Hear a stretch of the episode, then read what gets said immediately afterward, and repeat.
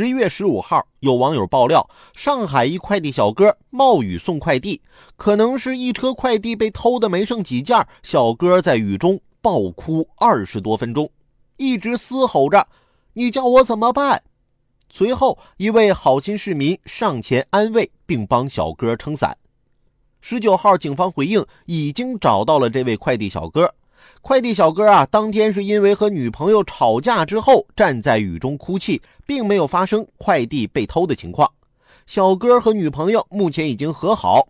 他还特意提到，当老先生为他撑伞上前询问的时候，自己特别感动，心里特别暖，真的很感谢这位老先生。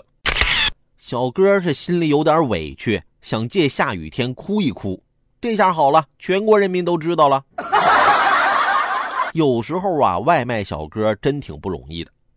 昨天呀，我正在家里钉钉子呢，没有锤子了，我就到楼下超市啊借了个锤子。用完之后啊，正好快递来了，下楼取件嘛，正好还锤子。结果快递小哥扔下快递就跑了，留下我一个人就在风中凌乱了。回家后啊，收到了快递小哥发来的短信：“至于吗，亲？不就是晚了点吗？拿个锤子没必要吧？”